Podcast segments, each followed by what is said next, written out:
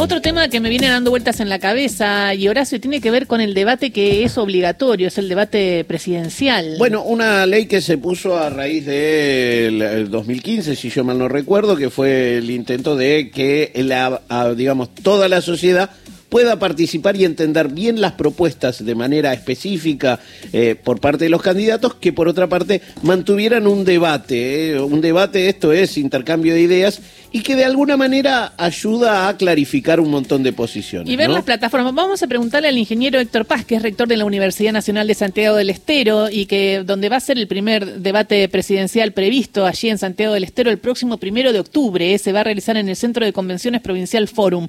El segundo, el 8 de octubre, acá en la Facultad de Derecho de la Ciudad de Buenos Aires. ¿Cómo está, ingeniero? Muchas gracias por atendernos acá. Gisela, Horacio, Ingrid, Ceci, equipo los saludan. Buenos días, Gisela. Buenos días, Horacio, Ceci, Ingrid. Es un gusto para mí poder hablar con ustedes y hablar con toda la audiencia de Radio Nacional.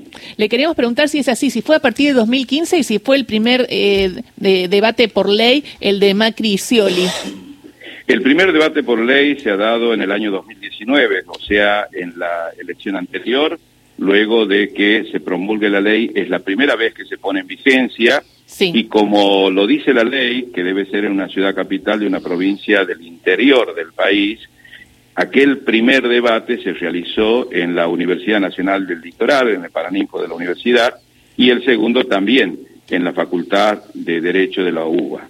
Eh, ahora, este año 2023, de hecho, la Cámara Nacional Electoral ha elegido como sedes del debate justamente a la Universidad Nacional de Santiago del Estero por el interior y nuevamente a la Facultad de Derecho de la UBA por Cava. ¿Qué se busca en este debate y, cómo viene el, trabajo de los equipos de los candidatos para el primero de octubre? Porque entiendo que debe haber mucha negociación. Bueno, justamente mañana eh, jueves va a tener lugar en la sede de la Cámara Nacional Electoral la firma por parte de los representantes de los eh, candidatos a presidente del el acuerdo temático y metodológico de lo que es este, esta, este debate presidencial tanto en Santiago como en Buenos Aires, ¿no? Y esto ha sido el resultado de un largo trabajo de muchos meses, la Cámara Nacional Electoral constituida junto a el Consejo Asesor de la Cámara para el Debate Presidencial. Hemos trabajado, digo hemos porque en mi calidad de rector de la Universidad Nacional de Santiago del Estero, eh, he integrado durante todo este tiempo y sigo integrando el Consejo Asesor, a donde hemos debatido, discutido los modelos de debate, las metodologías o dinámicas que se dan en distintas partes del mundo, tomando solamente como referencias a países como Brasil, Estados Unidos, España, el último ha sido hace muy poco en España, pero también tomando de hecho la experiencia esta en Argentina, que si bien el primer debate de acuerdo a la ley ha sido en 2019, también hemos tenido debates anteriores, pero que están no normados por la ley. Este debate tiene carácter obligatorio justamente por la ley y a partir de ahí creo que le da este, otra dinámica en el sentido de que es el propio Estado, a través de la Cámara Nacional Electoral, quien se encarga de organizar y de llevar adelante estas dos instancias. Eh, en ese sentido, para ir eh, clarificando, Héctor, eh, las fuerzas son todas aquellas que pasaron la primera paso, las, que están ahí dando vueltas. Hay hoy tres, tres fuerzas que son más a la vista, pero nos quedan dos más. Bregman, por ejemplo. claro, y Schiaretti, ¿no? Todos ellos van a estar ahí.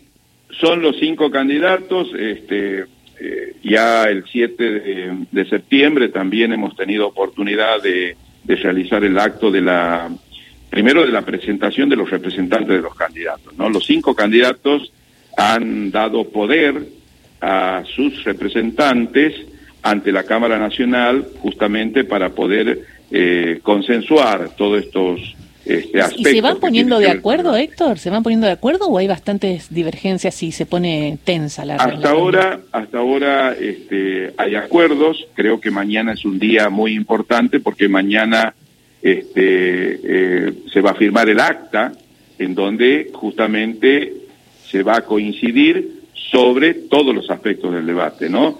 Fundamentalmente el reglamento del debate que se va a dar a conocer mañana. Sí puedo decir de que la Cámara Nacional Electoral ha tenido reuniones con esos representantes todo este tiempo y ha habido una ida y vuelta para poder consensuar justamente todos los aspectos y todos los detalles que tienen que ver con el debate, que creo que con un buen criterio la Cámara Nacional Electoral y de acuerdo a lo que establece la ley, ha convocado a esos representantes, discute con los representantes y busca el consenso. De todas maneras, este, de no haberlo, siempre la que tiene la autoridad es la Cámara Nacional Electoral para fijar, digamos, todos los aspectos metodológicos y organizativos del debate. Entonces, mañana lo que van a firmar todas las fuerzas es su participación, sería el temario y cómo va a ser la dinámica. Obviamente, en ese contexto, para buena parte de la sociedad, es muy importante eh, y genera mucha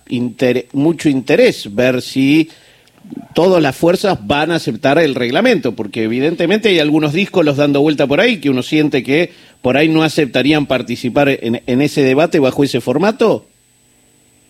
Bueno, puede existir la, la, posibilidad esta de que alguno de los cinco candidatos no esté de acuerdo, este, más allá de la obligatoriedad, pero bueno, tiene las sanciones que la ley establece también para quienes no asistan al debate presidencial, ¿no?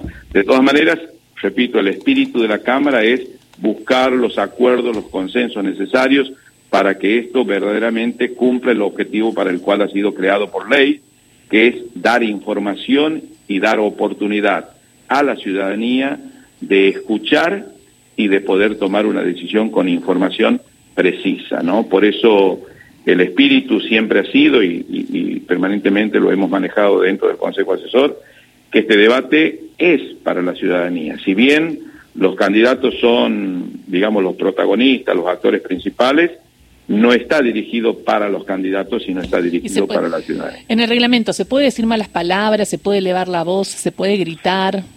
Eh, se quiere que este debate se dé en un marco de respeto, ¿no? Este, es otro criterio establecido por la Cámara también, que cuidemos, digamos, la institucionalidad del debate, que esto pueda darse en el marco justamente de ese respeto, sin agresiones, sin violencia, y que pueda generar lo que busca el debate es escuchar, ser informados y a partir de ahí cada ciudadano eh, tomar la decisión y elegir, ¿no? Ese es el sentido. Sin duda alguna, Héctor. puede haber todo este tipo de, situaciones, ¿no? Héctor, en ese sentido, y, me retrotraigo hacia el principio de la entrevista cuando nos contaba más o menos cómo, cómo habían buscado eh, para, para hacer este modelo de debate, Evidentemente uno se ha encontrado en otros países con debates que no, no, cumplen con esto, ¿no?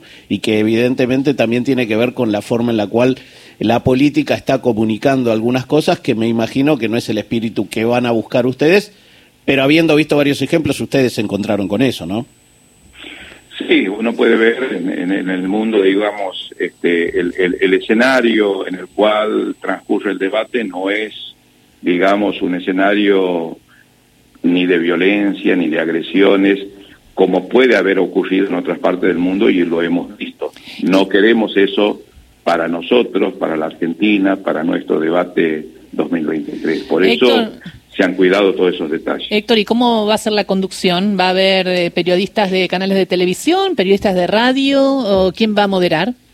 El criterio ha sido solicitar a los canales de aire de Buenos Aires este, que propongan duplas para la moderación del debate. Eh, esto, bueno, se va a recibir en la Cámara Nacional Electoral, esas duplas, este, y se pretende, digamos, eh, eh, mujeres y varones, y que esto después va a ser sorteado y de ahí van a salir los moderadores, ¿no? Todavía no está definido los nombres, porque esto va a ser a posteriori, pero el criterio es que sean de canales de aire, especialmente, digamos, uno habla de los noticieros y, de los periodistas que uno comúnmente ve que conducen, digamos, en, en los canales de Buenos Aires. Muchísimas gracias por estos datos, este primer encuentro y esta primera charla sobre el debate que se viene el primero de octubre, muy pero muy importante, que se va a realizar en Santiago del Estero, también es más importante. Yo recuerdo haber participado del de Santa Fe, fui allí que también como periodista a cubrirlo y estuve en el de Santa Fe y fue muy pero muy eh, interesante también que se dé en otro lugar. Y eh, también, eh, bueno, preguntarle, se, se está yendo ahora de viaje, así que le agradecemos y va a tener un encuentro con el Papa, Héctor. Efectivamente, este, nosotros, distintas universidades de Latinoamérica, periódicamente realizan una reunión con el Papa, en este caso convocado por la Pontificia Comisión de para América Latina, con el tema del el cuidado de la casa común. Nuestra universidad en particular y otras universidades en Argentina han creado cátedras libres sobre el cuidado de la casa común, en particular haciendo referencia a la encíclica Laudato Si, y hemos sido convocados para trabajar durante dos jornadas en distintas comisiones para ver, por ejemplo, en nuestro país, en este caso es liderado la red eh, Laudato Si por la Universidad Nacional de los Comechingones, en la persona de su rectora, la doctora Agostina Rodríguez Sá, y a partir de ahí, las que tenemos este, esta impronta de trabajar en estas cátedras libres, vamos a producir seguramente en esas comisiones este, nuestras conclusiones de lo que estamos haciendo como universidades públicas para justamente eh, poder luchar en contra de todo lo que atenta este, con nuestro ambiente y contra las personas. Entonces, eso va a tener lugar en el Vaticano y vamos a tener la oportunidad de poder expresar a, al Papa eh, todo lo que estamos haciendo y de hecho intercambiar justamente miradas sobre el pensamiento, en este caso de la Iglesia, en la persona del Papa, eh, sobre, sobre nuestro trabajo. Muchísimas gracias, Héctor Paz, por esta charla con Radio Nacional y seguimos eh, en contacto para después ir profundizando más sobre este debate que se viene y que le vaya muy bien allí en el Vaticano. Mándele saludos al Papa Francisco, por favor. Bueno, muchísimas gracias. De todos los argentinos y argentinas oyentes de Radio Nacional. bueno, un gusto para mí comunicarme con ustedes y, y bueno, a disposición siempre. Beso grande. Héctor Paz, el rector de la Universidad Nacional de Santiago del Estero.